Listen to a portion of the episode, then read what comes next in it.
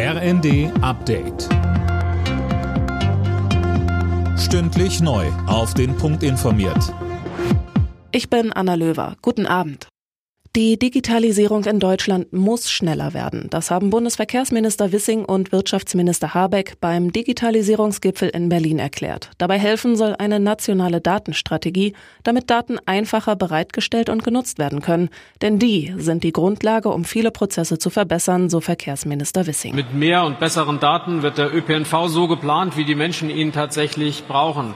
Schneller, günstiger, klimaschonender gebaut und die medizinische Versorgung und Forschung verbessert sich. Die Finanzierung steht zwar, unklar ist dagegen weiter, wann das 49-Euro-Ticket an den Start gehen soll. Der Hauptgeschäftsführer des Verbands Deutscher Verkehrsunternehmen Oliver Wolf sagte bei Welt TV, er hält einen Beginn am 1. April für sportlich, aber machbar. Auch nach der Hinrichtung eines Demonstrierenden im Iran gehen die Menschen weiter gegen das Regime auf die Straße. Die Gewalt gegen die Demonstrierenden hat Bundespräsident Steinmeier erneut verurteilt.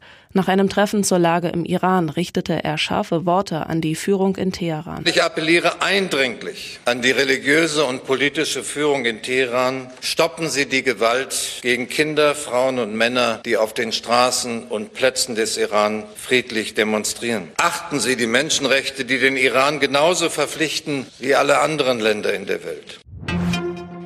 Zeitenwende ist das Wort des Jahres. Das hat die Gesellschaft für deutsche Sprache bekannt gegeben. Kanzler Scholz hatte den Angriff Russlands auf die Ukraine als Zeitenwende bezeichnet und so den Begriff neu geprägt, heißt es zur Begründung. Alle Nachrichten auf rnd.de